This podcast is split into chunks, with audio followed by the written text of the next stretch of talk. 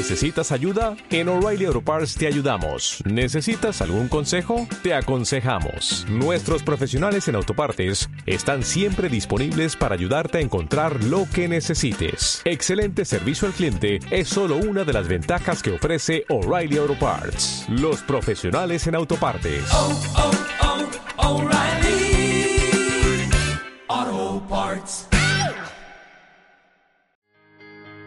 Pareja, hijos, compromiso, dudas, aprendizaje, alegrías, penas, caos, abuelos, hermanos, familiando. porque familia somos todos. Conducido por Geraldine y Nerio Morillo.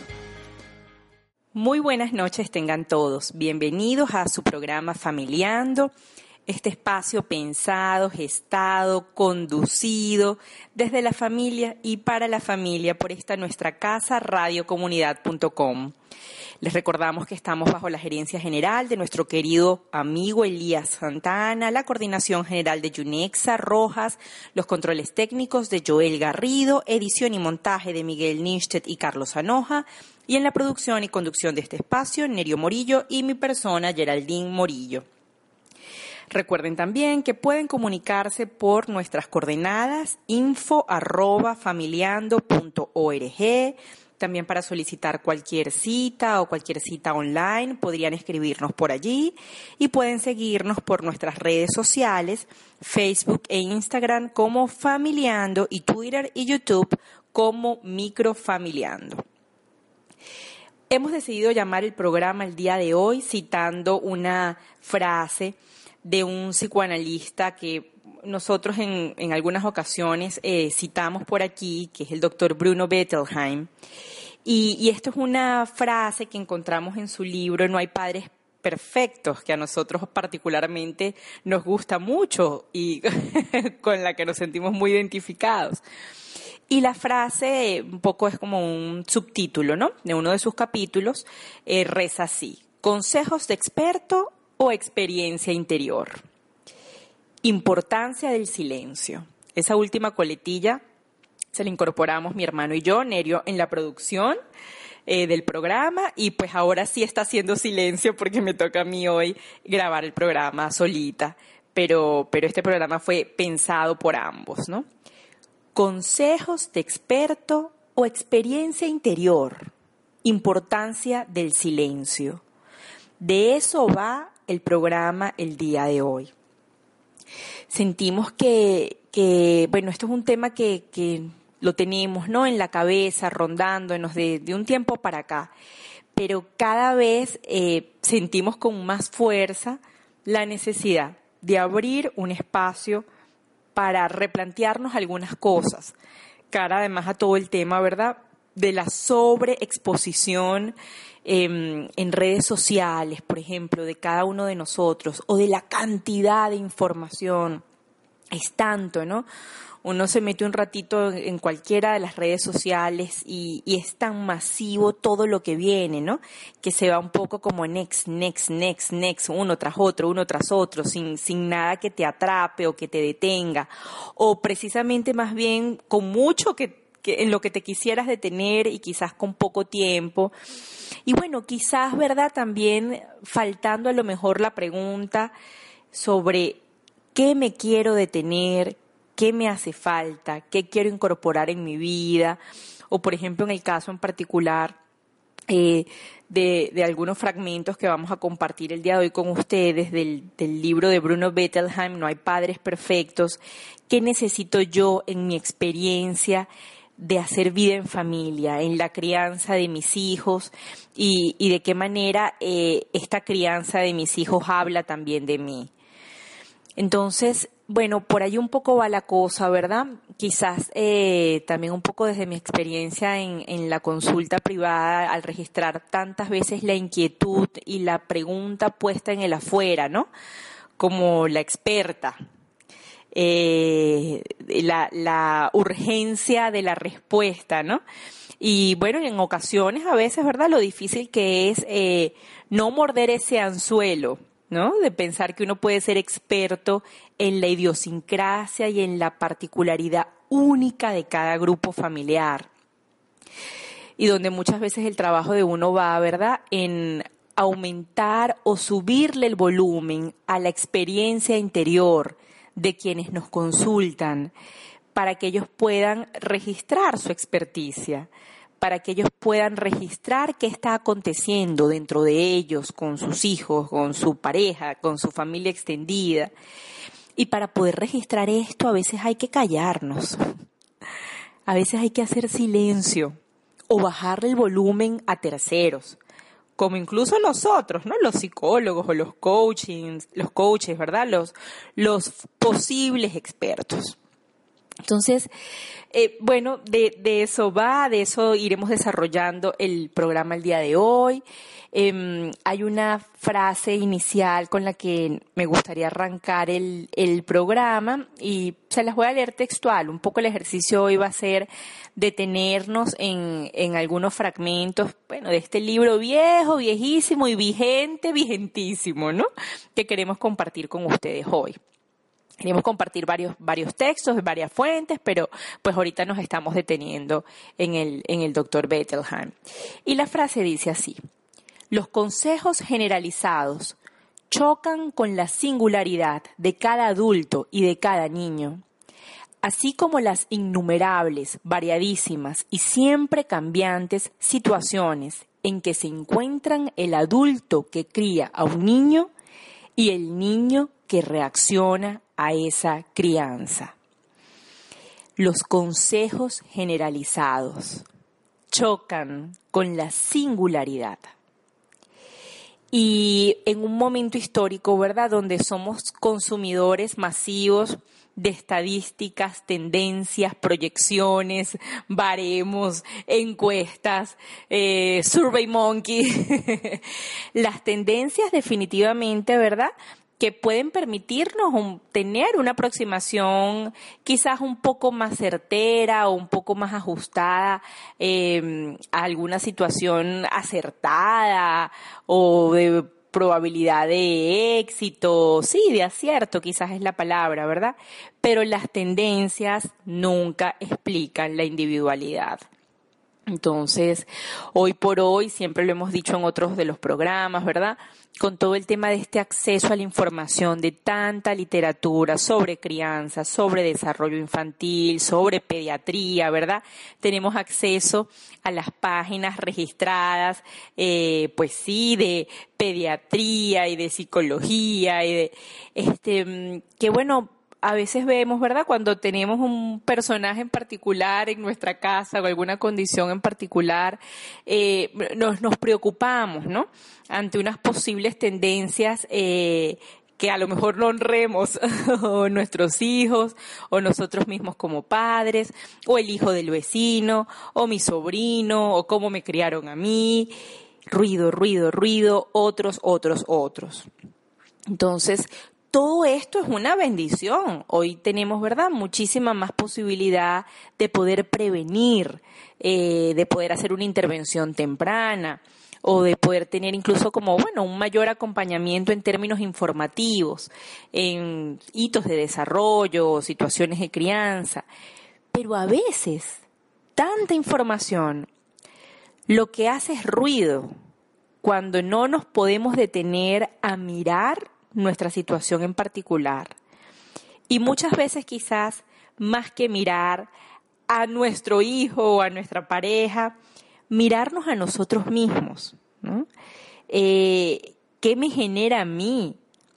A mí internamente lo que mi hijo está haciendo o está dejando de hacer, o por qué puede estar aconteciendo esta situación particular en mi casa o en mi dinámica familiar de qué manera puedo ser menos reactivo o de qué manera puedo procesar, macerar una posible respuesta que a lo mejor no tengo en un primer momento.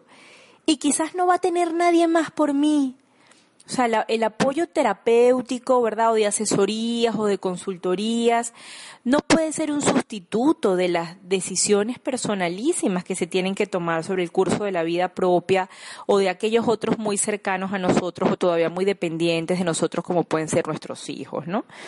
Entonces, No somos poseedores de la verdad, muchas veces vamos a tener profundas dudas, pero bueno, quizás ahí también, ¿verdad? Vale la pena detenernos en el silencio y los dejo con esta cita antes de cerrar nuestro primer bloque de nuestro programa el día de hoy. Consejos de experto o experiencia interior, importancia del silencio y la cita es la siguiente. Es importantísimo que uno no se crea en posesión de las respuestas apropiadas, por obvias que éstas puedan parecer, sin antes haber examinado atentamente lo que la situación significa para las dos partes. A veces hace falta hacer silencio antes de responderle impulsivamente a mi pareja o a mi hijo, silencio para escucharme. Y bueno, como ustedes saben que nosotros somos temáticos y nos encanta acompañar nuestro, nuestro programa con canciones temáticas. La primera canción que les dejamos en, en, este, en esta pausa de este primer bloque es una canción maravillosa que se llama como Silencio de Jorge Drexler. Disfrútenla.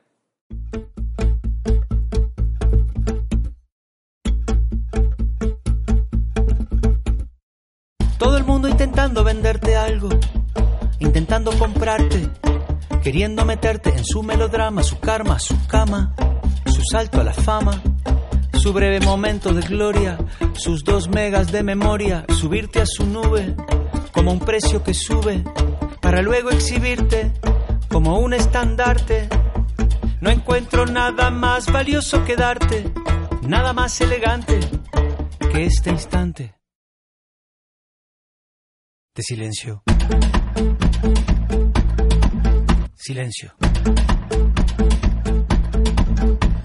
El índice vertical entre la boca y la nariz. El eco en la catedral, la brisa en la enredadera. Entremos en el sonido hasta el penúltimo matiz. Hagámosle caso al gesto de la foto de la enfermera y cuando el ruido vuelva a saturar la antena y una sirena rompa la noche inclemente no encontraremos nada más pertinente que decirle a la mente, detente.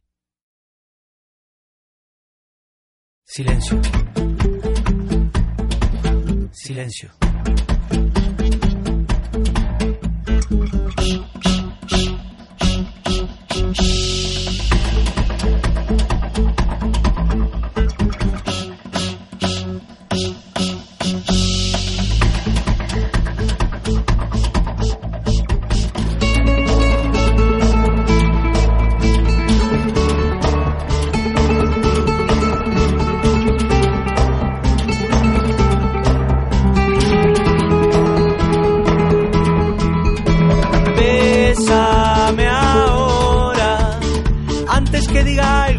Completamente inadecuado. No hay que desperdiciar una buena ocasión de quedarse callado.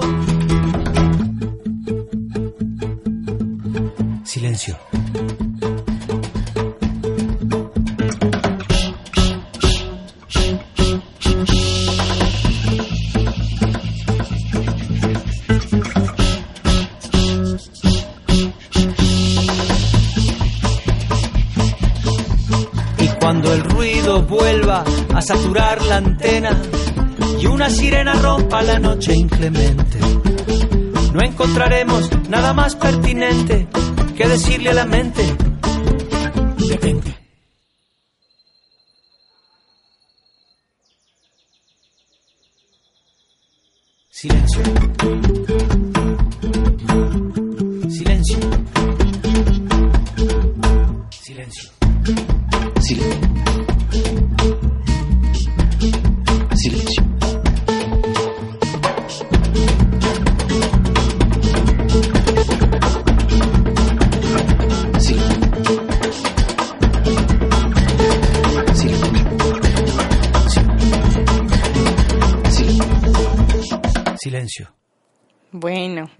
canción.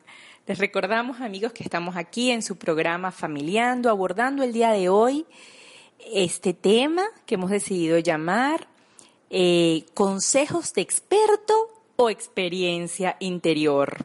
La importancia del silencio, citando textualmente al doctor Bruno Bettelheim. Y continuamos, ¿verdad? Un poquito desarrollando eh, en este ejercicio que les dijimos que íbamos a hacer algunas de las citas de este libro maravilloso que ay, yo he encontrado un libro de cabecera hace mucho tiempo y como dijimos, ¿no? Hace un ratito, viejo, viejo, viejo, pero vigente, vigente, muy vigente, que es No hay padres perfectos. Y, y una de las citas que va en sintonía con lo que traemos el, el día de hoy es la siguiente. Buscar con la ayuda de otras personas, como hacemos al consultar con expertos, una comprensión del problema global, con el que es posible que estemos familiarizados es una forma razonable de proceder. Pero actuar de acuerdo con las recomendaciones ajenas no puede evocar en nosotros las sensaciones de confirmación que brotan de nosotros solo cuando hemos comprendido por cuenta propia a nuestro propio modo lo que determinada situación lleva aparejado y lo que por ende podemos hacer al respecto. Y, esto es algo que no se puede saltar, por ejemplo, en ningún proceso de revisión personal o incluso en, ningún tipo de trabajo de asesoría o de orientación a padres, incluso, ¿verdad? Eh, más orientado a lo conductual o a lo pragmático o a lo psicoeducativo. Nunca puedes dejar de lado la reflexión personal del padre que es experto en sí mismo, en su hijo, en su familia, este, sustituyendo la verdad por alguna sugerencia o algún consejo exterior realmente además la situación es mucho más compleja, a veces se mueven muchos sentimientos ambivalentes de los padres que buscan algún tipo de asesoría o ayuda, porque arrancan un poco con la sensación de desvalimiento o de incompletud o, de que algo no están haciendo mal, ¿no? Y eso puede resultar, perdón, bien, y eso puede resultar irritante, ¿no? A veces puede haber una situación de ambivalencia, hasta de competencia, de por un lado necesito de esta persona que consulto y por el otro lado me puede dar mucha rabia eh, estar en esta posición de necesidad. ¿no? O ubicar al otro en una posición de supuesto saber o de autoridad o de crítica. Entonces, muchas veces hay que tener cuidado, ¿verdad? Aunque se arme una pregunta desesperada de dime por favor qué hacer, morder hacia anzuelo, que además puede hablar tanto de la inocencia del orientador, del acompañante, del psicólogo, del maestro, como de la soberbia, de la prepotencia, de pensar que podemos tener respuestas sobre otras realidades ajenas a nosotros. Eh, no, no, es algo recomendable, ¿verdad? Quizás lo que suele resultar como más apropiado, y lo comento si tenemos la fortuna de que hayan algunos padres que nos puedan estar escuchando en este momento, de que puedan entender a veces por qué el proceso se arma sobre todo con preguntas, con silencio, a lo mejor de la persona a la que ustedes vienen a consultar, para que se puedan escuchar, para que también la persona pueda ir entendiendo, ¿verdad? Los procesos, las dinámicas que están en juego. Y a veces, así como cuando uno estudia, que al tú explicar en voz alta a otro o al tú aclarar una pregunta genuina de alguien que te está preguntando por algo que realmente no sabe o que desconoce y que se supone que uno sí, eso es esclarecedor, el escucharse, ¿no? El poder hacer silencio para escucharse, el jugar supuestamente con estas paradojas, es necesario. El no apresurarse a dar una respuesta eh, antes de tiempo, poco cocinada, precoz y con un grandísimo riesgo, por tanto, de ser errática. El escuchar, ¿verdad? Eso es lo que es la parcialidad multidirigida en la aproximación de intervención familiar.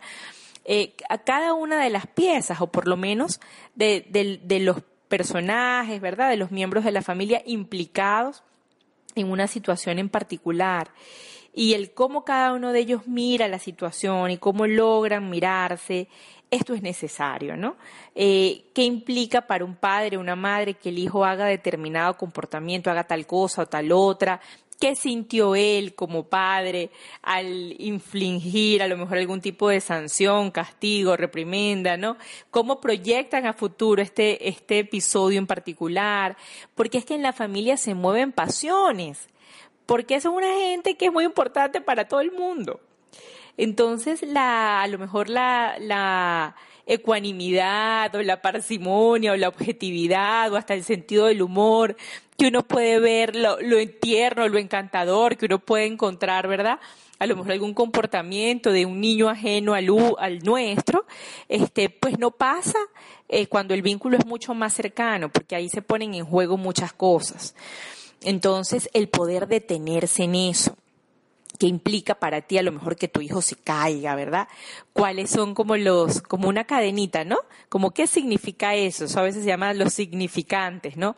Soy mala madre o soy mal padre, o cuando yo me caí en una ocasión y era chiquito y tuve alguna situación de riesgo, o que implica como el otro me vea, o efectivamente hoy estaba tan bravo que bueno, alguna parte de mí ha podido estar tan molesto con mi hijo, que me he podido sentir culpable al pensar que se pudo cristalizar a lo mejor un castigo que yo he querido ejercer y efectivamente no lo hice.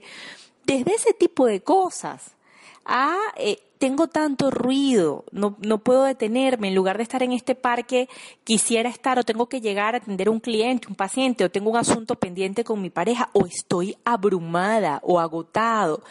Eh, entonces, e, eso, ¿no? Si yo estoy todo el tiempo a lo mejor e, e, en, ese momento metido en, Twitter, ¿verdad? Y viendo todas las noticias terribles y apocalípticas de nuestro momento histórico, que bueno, que sí, que son una realidad, que tenemos un mundo bien complejo, ¿verdad? O pues a lo mejor escuchando el cuento de la señora de al lado, bueno, más allá de que queramos ser cordiales o que genuinamente queramos hablar con otro adulto, pero quizás a veces necesitamos espacios de silencio y de soledad para poder con calma plantearnos las preguntas necesarias que pueden subyacer a los intercambios, a lo que fluye entre los miembros de nuestra familia. Eh, eso va mucho más allá que a lo mejor algunas recomendaciones, ¿verdad?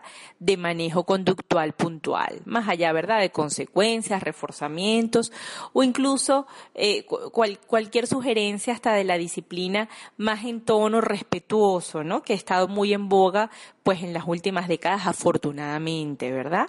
Pero más allá de eso, porque muchas veces hay mamás que me dicen, no sabes la cantidad de cursos que incluso yo he tomado como mamá de disciplina positiva, de crianza respetuosa, de, y cuando estoy ahí enfrente, eh, soy una bruja, o soy una bicha, o soy no, ¿qué, ¿qué me pasa en ese momento? Bueno, para poder entender qué nos pasa más allá de lo que incluso leemos, nos informamos o conscientemente queremos hacer, hace falta hacer silencio y detenernos y podernos encontrar con nosotros mismos y con la vulnerabilidad de que siempre nos vamos a equivocar, aunque lo queramos hacer muy bien, y eso forma parte de la ecuación.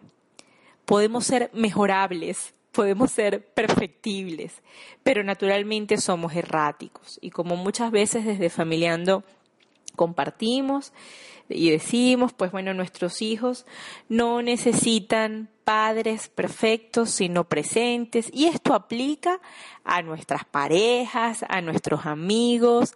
Em, pero bueno, cuando queremos ser perfectos, también es difícil que queramos estar presentes. Porque la cercanía, la presencia, también implica cotidianidad, también implica que se nos vean las costuras, ¿verdad? También implica intimidad, que es un poco lo que se dice, ¿no? De la diferencia entre el noviazgo, por ejemplo, ahorita hablando del tema de pareja, y el matrimonio, ¿no? El, los chicos se encuentran, los novios se encuentran muy arreglados y perfumados, muy bonitos cuando pueden estar en el cortejo, cuando van a hacer una salida, un date, un plan. Es diferente a lo mejor a vestirte en la casa con el otro mientras estás vestiendo unos niñitos o estás preparando una merienda al día siguiente. Bueno, eso es la cotidianidad, pero también la cotidianidad es lo que permite la, la maravillosa intimidad y también lo que permite sentirnos acompañados unos de otros.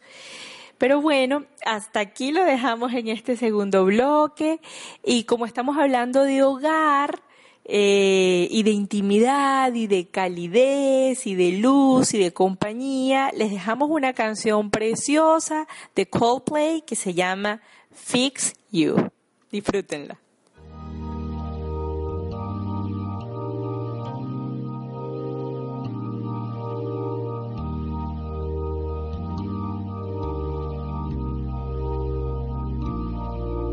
Try your best but you don't succeed. When you get what you want but not what you need. When you feel so tired but you can't sleep. Stuck in reverse.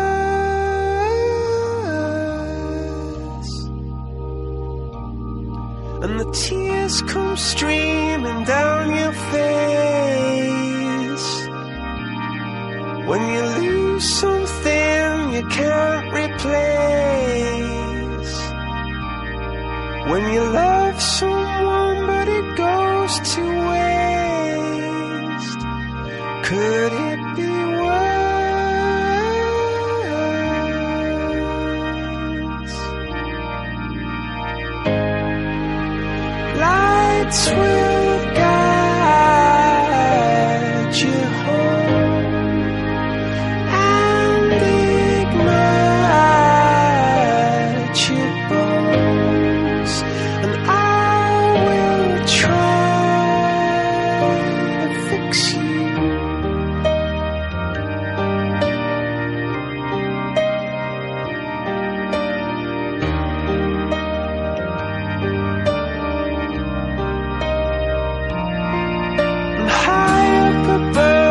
down below. When you're too love to let it go. But if you never try, you'll never know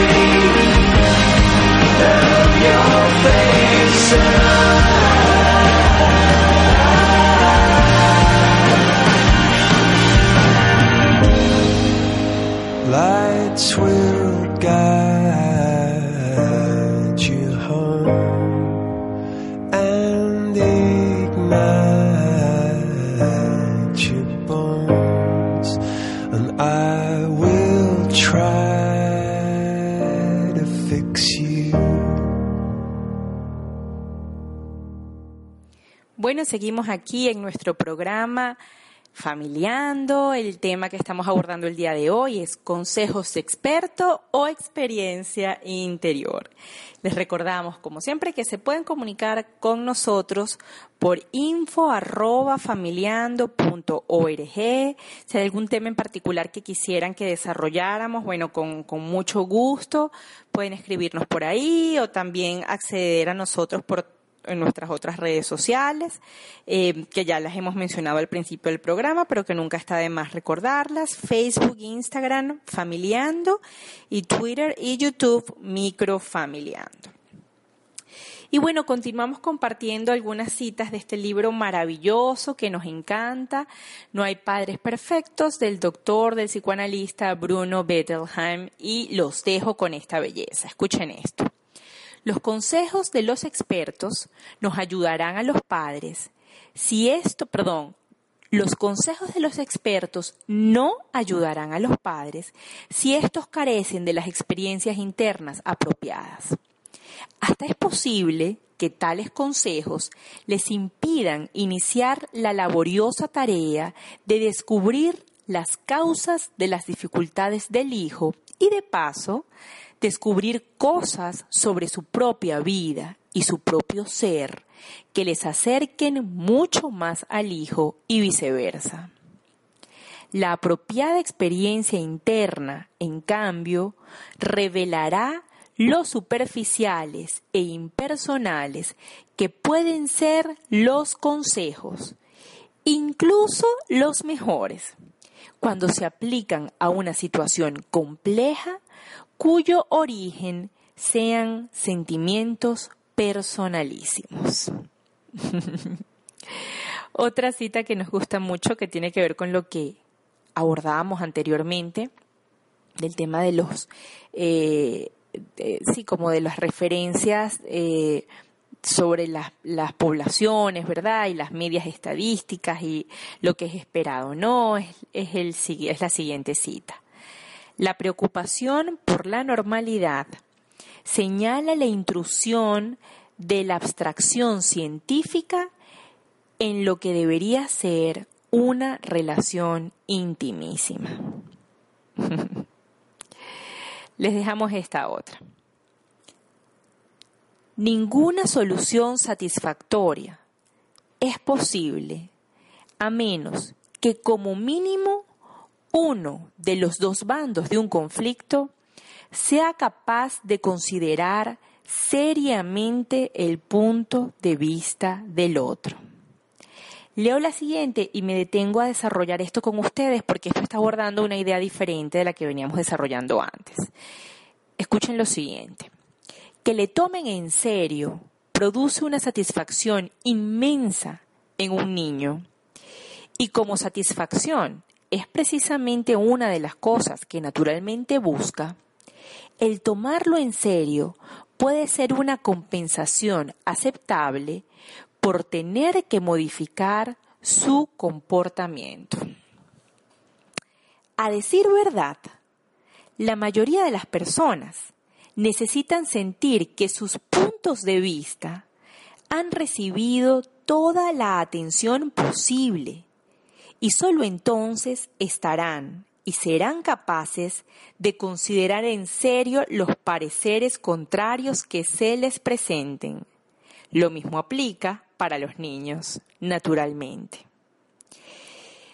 Es muy claro cuando uno se sabe no escuchado genuinamente por el otro uno siente, ¿verdad? Cuando su pareja tiene ruido en la cabeza, cuando está atento de otras cosas o cuando está pendiente de que termines para hacer un contraargumento o para plantearte su punto de vista o por la premura, ¿verdad? En la cotidianidad de la faena, del día a día, del salir o, a veces lo, lo abrumador que puede ser el, espacio externo, por ejemplo, al, espacio doméstico, ¿no? A la cantidad de ruido que podemos tener. Uno siempre ha tenido, ¿verdad?, alguna persona en la vida y, oye, cuidado y no también, en ocasiones lo hemos podido ser nosotros, em, que, que realmente no escucha, que tú le estás contando algo, ¿verdad? Y hay tanta necesidad también de ser escuchado que rápido mueve el escenario y, la cancha y la, la, pelota a su lado de la cancha. Ah, sí, por cierto, a mí también me pasó el otro día, o déjame decirte, ¿no? Y a veces es una maña malísima, malísima, malísima, ¿no? Que habla muchas veces de nuestro ruido interno también, ¿no? Porque para poder ah, llenarse eh, del sonido del otro, del contenido del otro, hay que estar también vaciado. Entonces, a veces vamos todos por allí con mucha carencia, con mucha necesidad de ser escuchados. Yo siempre agradeceré profundamente a, pues a uno de mis terapeutas, sea, que los psicólogos clínicos, pues tenemos que estar, ¿verdad?, en, en continua revisión psicoterapéutica, pero también forma parte del quehacer técnico.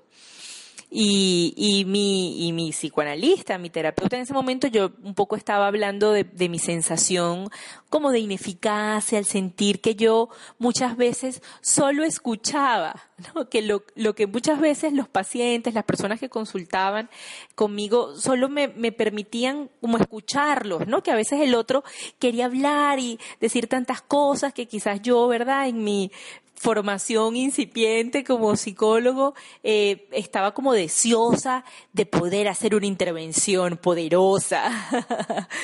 y, yo le decía, bueno, solo, solo escucho. ¿no? O a veces en el caso de los niños, ¿no? Eh, que, que, es muy típico, ¿verdad? Cuando se está en formación, ay, pero no puede ser que yo solo juegue. Y es mentira, ¿no? La, mirada desde lo psicológico y lo simbólico eh, per, permite que ese juego sea un juego con propósito, con sentido, y devolver algunas cosas o permitirle sobre todo al otro que se dé cuenta de sus propios contenidos. Pero un poco a lo que iba es que cuando yo menciono esta frase de yo solo escucho, eh, mi psicólogo me dijo, ¿y te parece poco? Cuando estamos tan ávidos de poder ser genuinamente escuchados, no juzgados, no criticados, no evaluados, no adoctrinados, no educados, sino escuchados, recibidos. Y eso funciona en espejo, ¿no? Eso permite la posibilidad de que el otro también pueda escucharse a sí mismo. Entonces, eh, es, es muy poderoso esto, ¿no? Uno, uno, se da cuenta cuando el otro se ha tomado el tiempo genuino de tratar de entender. Y no necesariamente esto implica, ¿verdad? Eh, que uno suscriba todo lo que la otra está, todo lo que la otra persona está diciendo que uno esté conforme con el planteamiento del otro, eh, que uno piense lo mismo, que uno diga amén, pero es que incluso para antes de llegar a cualquier conclusión al respecto, tiene que haber un mínimo de escucha, que es un poco el planteamiento de, de Bettelheim, ¿no? Los niños son niños, no tontos, ¿no? Eh, y los niños merecen, o los adolescentes, ¿no? Por supuestísimo, el, el mismo respeto que el adulto. En ese sentido sí hay simetría. Son, pues, eh, seres humanos que se encuentran, ¿no?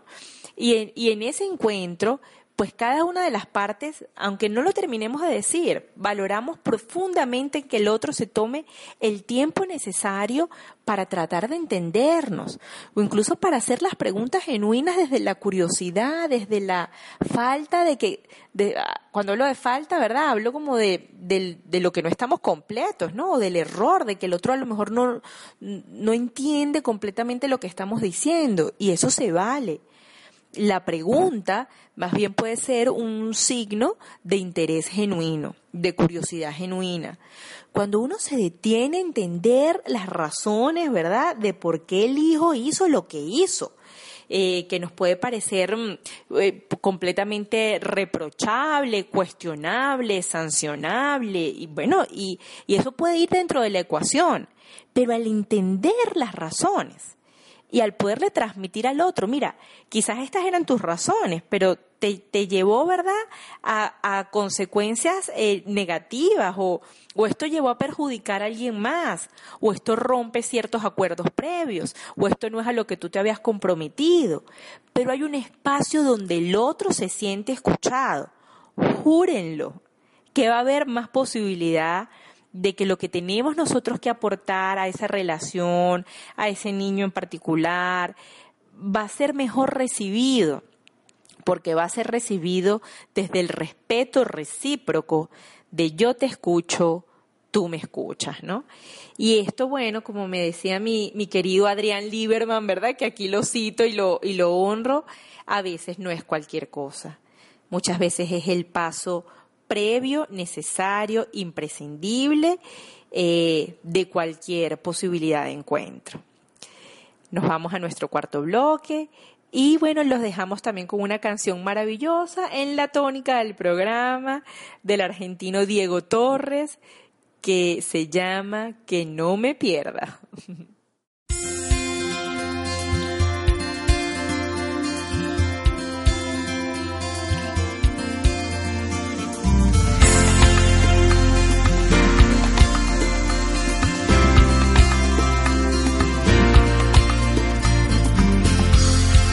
pierda en la noche, que no me duerma en el vino, que no me pierda del camino, en el abrazo de la gente que tiene el corazón frío, que no me pierda en la bruma, que no me duerma en el ruido, que no me encuentre confundido canto del que adula y que solo juega conmigo.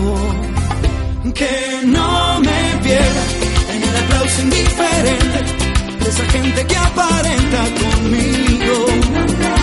Que no me pierda en un mundo que no entiende, que ha vendido ya su alma y sentido. Que no me pierda en la tarde, que no me duerma.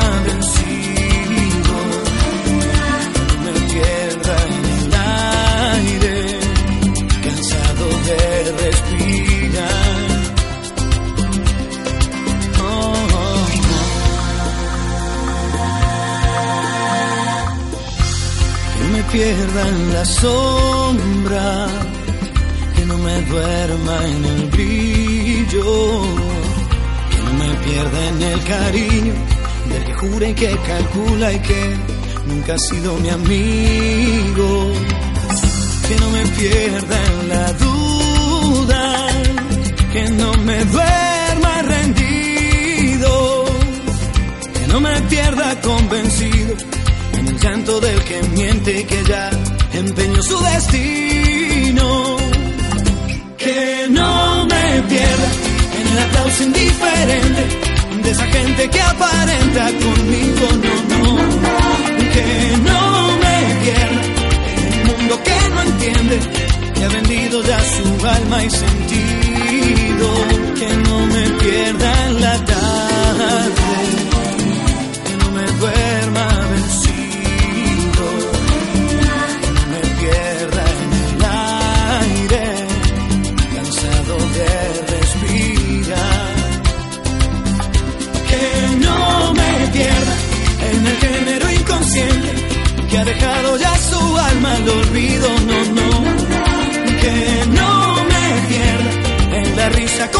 complaciente del que espera algo a cambio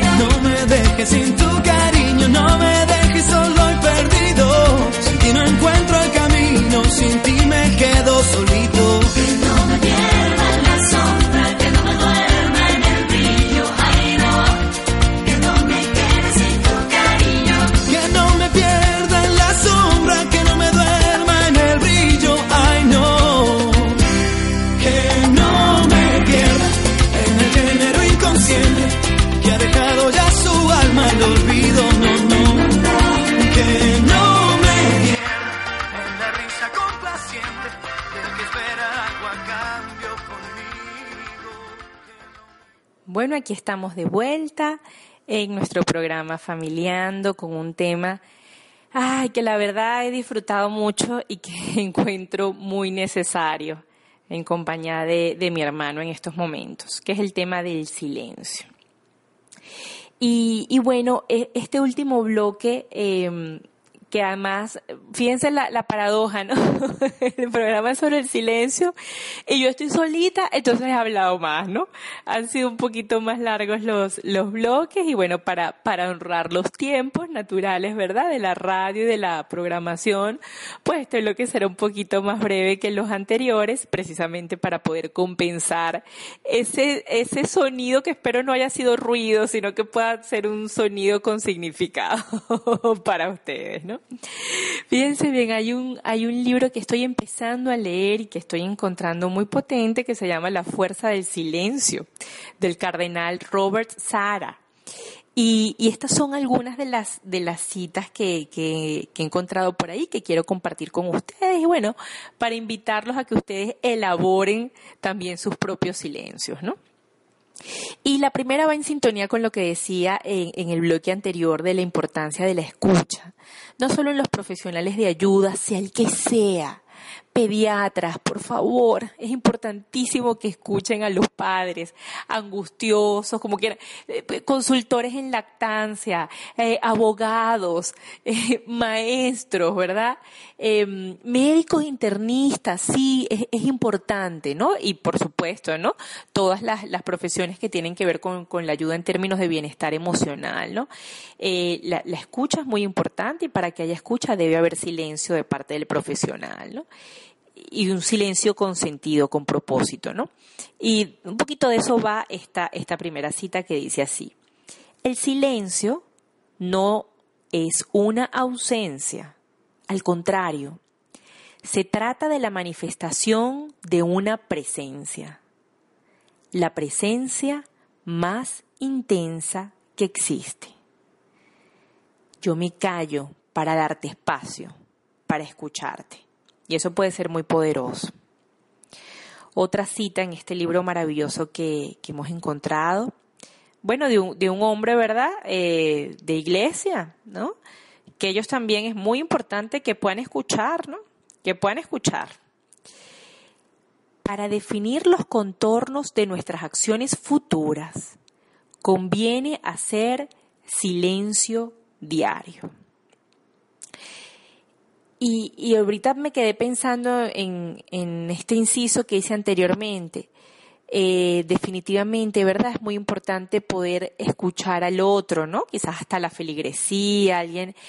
Pero bueno, muchas veces, ¿verdad? Parte de lo que es una genuina vida espiritual implica el poder escucharse. Y, y bueno, pues las, las personas creyentes, creyentes en Dios, no hay manera de escuchar, ¿verdad? A lo mejor la, la palabra de Dios o lo que uno siente que efectivamente la misma puede ser en la conciencia, si no se hace silencio, si no hay la posibilidad de detenerse.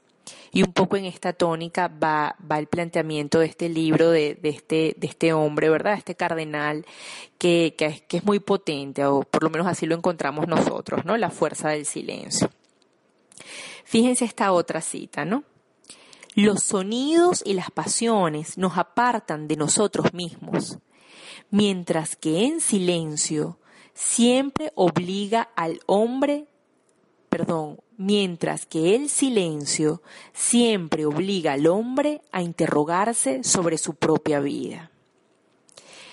Eh, en, una ocasión eh, tuve la fortuna de hacer los ejercicios espirituales eh, de San Ignacio de Loyola, donde tienes que estar como unos cinco días en silencio. ¡Wow! Yo siento que eso fue un catalizador incluso de mi proceso psicoterapéutico, de, de esta rareza en nuestra vida ruidosa y cotidiana del poder callar o de incluso el estar obligado a callar externamente e internamente. Ahí fluye mucho, ¿no? Ahí salen muchos contenidos. Ah, bueno, y, aprovecho entonces ahorita que hablé, ¿verdad? Del, de los fluidos de esta cita también maravillosa de Curcio, eh, un historiador romano que, que reza así, los ríos más profundos son siempre los más silenciosos. Y volviendo al libro anterior, La fuerza del silencio, eh, les compartimos esta otra cita. Creo que somos víctimas de la superficialidad, del egoísmo y del espíritu mundano que propaga la sociedad mediatizada. Nos perdemos en luchas de influencia, en conflictos de personas, en un activismo narcisista y vano. Nos hinchamos de orgullo, de pretensión, prisioneros de una voluntad de poder. Por títulos, por cargos profesionales o eclesiásticos, aceptamos viles compromisos. Pero todo eso pasa como el humo. Y bueno, nada, esto hace tanta sintonía, ¿verdad? Con todo el tema de la puesta en escena, de la vida pública y lo privado, de cómo exponemos, ¿verdad? Eh, y como muchas veces compartimos eh, nuestros supuestos logros o nuestra supuesta vida maravillosa. Y bueno, quizás a veces hace falta, ¿verdad? Más intimidad, más, más espacio de recogimiento, precisamente, ¿no? Para para poder detenernos, ¿no? En cuán genuina o cuán efectivamente eh, plena o, o, de bienestar puede ser esa vida que, que, a veces colgamos, ¿no? En las redes, ¿no? También como muy ávidos de, de la mirada del otro y del, y del like y de la aprobación, ¿no? Y, y bueno, ya un poquito para, para ir terminando. Eh, cerramos con, con otro, otro libro de Ignacio Larrañaga, que es El silencio de María, eh, con, como con un breve poema que, que él este, escribe en el libro, ¿no? Y dice, a, a propósito del libro, ¿no? Se llama así, es como, aquí lo tengo, dice, evocación de la portada. ¿no? La portada es el, el rostro de la Virgen, ¿no? Pero el poema es maravilloso y yo me quedo con, bueno, con lo que es la imago de la madre, de la mamá y de la contención. Y, los dejamos, ¿verdad?, con, con este poema reflexión que hemos encontrado hermoso para ya nosotros hacer silencio e invitarlos a ustedes también a hacerlo. Señora del silencio, Madre del silencio y de la humildad, eres disponibilidad y receptividad Eres fecundidad y plenitud. Eres atención y solicitud. Estás vestida de fortaleza. En ti resplandece la madurez humana. Eres señora de ti misma, antes de ser señora nuestra. Cuídense mucho. Dios los bendiga. Nos escuchamos la próxima semana. Pareja, Hijos, compromiso, dudas, aprendizaje, alegrías, penas, caos, abuelos, hermanos, familiando. porque familia somos todos. Conducido por Geraldine y Morillo.